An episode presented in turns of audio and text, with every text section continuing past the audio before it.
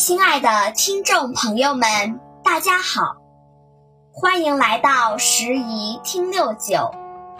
今天由北京市非物质文化遗产代表性传承人池尚明老师为大家讲述八达岭长城传说之神仙出钱修水关。八达岭长城有一个景点儿叫水关长城，就在石佛寺村村口。为什么叫水关呢？在很早以前，这个地方是个大河套，常年流着水。这个河套的水还挺深，有一人多深。水面上搭着一座石板桥，石板桥嘛，就是说这桥面都是用一块一块的石板铺好的。修这段长城的时候，负责工程的监工头也犯难。这大河套不停地流着水，不好修呀。这个监工头就先把河套两边的山上的长城给修好了。因为花销太大，资金不多了，城砖和石条也所剩无几。本来在水中修长城就是难上加难，现在又没钱又没材料，这叫巧妇难为无米之炊。这工头着急上火呀，晚上都睡不好觉，睡不着觉，他就在半夜里一个人到了河套边上修好的这个长城上。坐在台阶上，从高处看着河套，看着河套上的石板桥。他到这来干什么来了？那可不是消闲吹风来了啊！他是有目的的。他想在这个实际环境之中沉淀沉淀自己，找着灵感，看看。能不能想出来巧妙的办法，把这个水中的长城给修好了？铁杵磨成针，全凭功夫深。功夫不负有心人呐。平时咱也常说，办法总比困难多。这个工头呀，还真没白来，人家还真想出来两个方法。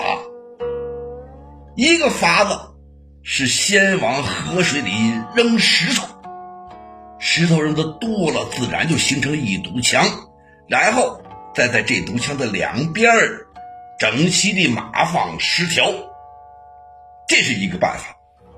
第二个办法呢，是在河边上提前少垒那么几块城砖，垒好之后，用大铁锅。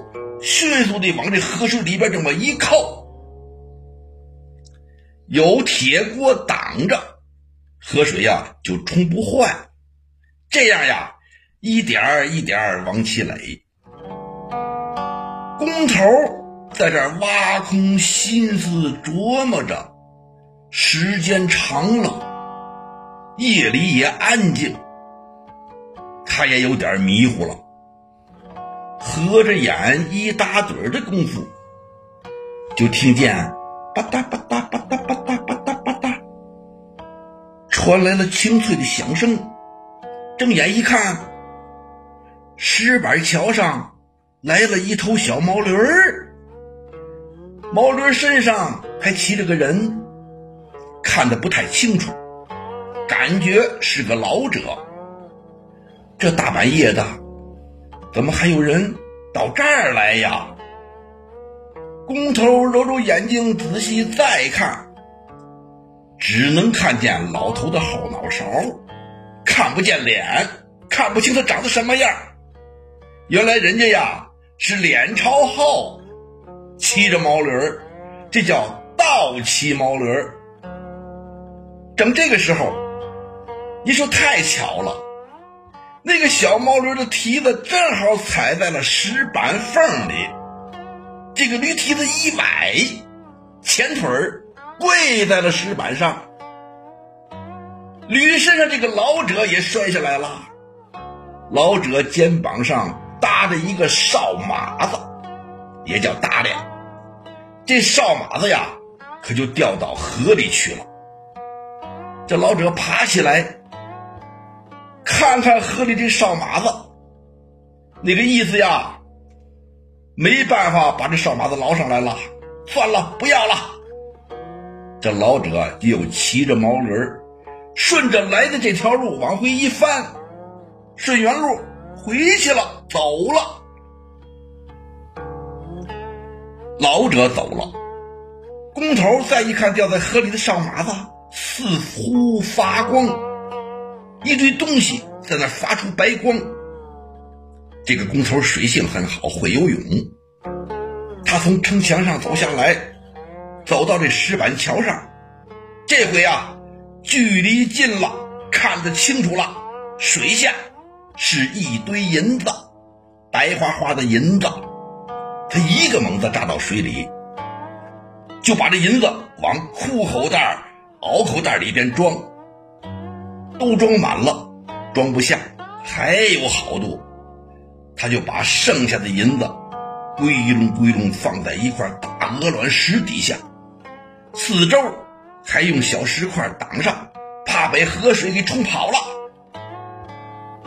工头回到工地的住处，把口袋里的银子掏出来藏好，又拿了一条长口袋，再次来到了河套，想把剩下的银子也给取走。这第二次来的时候，河里的银子可就不见了，银子没有了，可是从河套正中间儿。出现了一座修好的城楼，就是今天水关长城登城口的那个城楼。一座高大的敌楼突然出现在眼前，这工头惊诧之间一想，明白了，这都是河里那些银子变的。这些银子看来呀，是神仙给我送来让我修长城的。哎，工头就用拿走的银子把这段长城修好了。长城修好了，正好银子也花光了，一块没剩。